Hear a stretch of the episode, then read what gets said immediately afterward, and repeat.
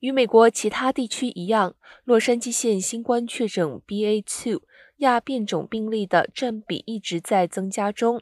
洛杉矶县公共卫生局上周报告称，在二月二十七号至三月五号期间，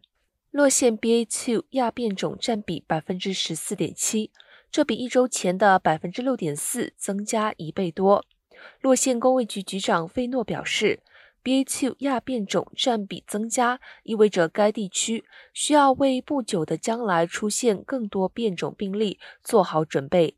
费诺警告，尽管大多数疫情数据已经在持续改善，但洛县还是能看见大量传播，而随着更具传染性的 BA.2 传播速度越来越快。每个人，尤其是那些处于高风险或与高风险的人一起生活的人，都应该戴上高质量口罩，并接种疫苗和加强针。